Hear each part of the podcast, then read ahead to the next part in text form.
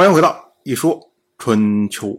鲁国第二十任国君鲁黑公进入在位执政第三年，本年春天周历正月，鲁黑公会合晋国的国君晋如、宋国的国君宋瑕、魏国的国君魏章、曹国的国君曹鲁，联军讨伐郑国。当时呢，晋军到了伯牛的联军宣称说：“我们这次讨伐。”是为了报复郑国参与邲之战。我们要说啊，晋国在去年在安之战击败了齐国，自认为呢，说我已经整合了中原以前的这些盟国，所以呢，开始着手讨伐那些顺服于楚国的国家。郑国当然是首当其冲啊。至于说邲之战呢，说起来呀，已经是九年以前的事情。这么老的账翻出来，哎，就是个借口而已啊。联军紧接着向东侵入郑国，当时呢，郑国的公子郑燕率军抵御。郑燕呢，同时派出了东部边境的部队埋伏在曼，结果联军不慎中了人家的埋伏，在秋余被郑军击败。那么郑国呢，派出郑国大夫黄须前往楚国献捷。春秋记录这件事情，称呼魏国的国君魏章为魏侯。我们要注意啊，魏国的先君魏肃是去年九月初五去世，这会儿呢还没有下葬。一般的习惯来说呢，那么魏章应该被称为魏子，因为他这会儿还在服丧的期间。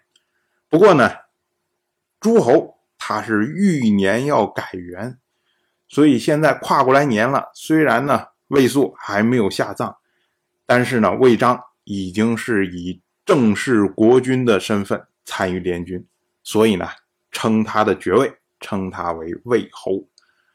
同样是本年的春天正月二十八，魏国的国君魏肃下葬。魏肃是去年九月初五去世。本年呢，正月二十八下葬，那么九月、十月、十一月、十二月正月，哎，正好是首尾五个月。所谓诸侯五月而葬，这个呢算是中规中矩啊。魏肃在位一共十一年，比较突出的事情呢，就是在齐国讨伐鲁国的时候，他派出魏国的大夫孙良夫去救援鲁国，由此呢引发了。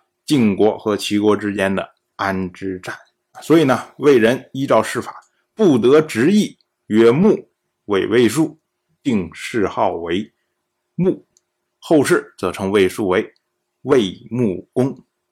同样是本年的春天，二月，鲁黑公从伐郑返回鲁国。当然了，在鲁国也是同样要告庙啊。然后要封赏这次出兵有功之臣，当然这次伐郑其实打的是败仗啊。同样是本年的春天，二月十二，鲁国先君鲁腿的祭庙发生火灾，那么鲁黑公呢就连哭三日，这是符合礼数的，因为先人的宫庙被烧毁，那么按理呢要三日哭。春秋。记录鲁腿的祭庙称为新宫，所谓新宫呢，就是指新建的祭庙的意思。因为鲁腿刚刚去世没多久，那么他的祭庙在鲁国所有这些祖先的祭庙里面，他是最新的，所以称为新宫。那当然，如果是鲁黑公下一任的国君再上来的时候，那鲁黑公的祭庙可能就被称为新宫。同样的，像一个地方、一个国家建立一个城市，那这个城市呢，刚建好的时候，往往会被称为新城。可是呢，你放个十年、二十年之后，哎，这新城慢慢变成老城了，那时候大家就会称呼它的名字，就不会再称呼它为新城，都是同样的道理。当然，我就这么一说，您就那么一听，感谢您的耐心陪伴。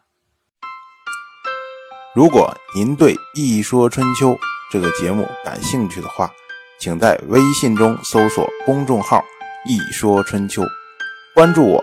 您不仅能得到《一说春秋》文字版的推送，还可以直接和我互动交流。我在那里等待您的真知灼见。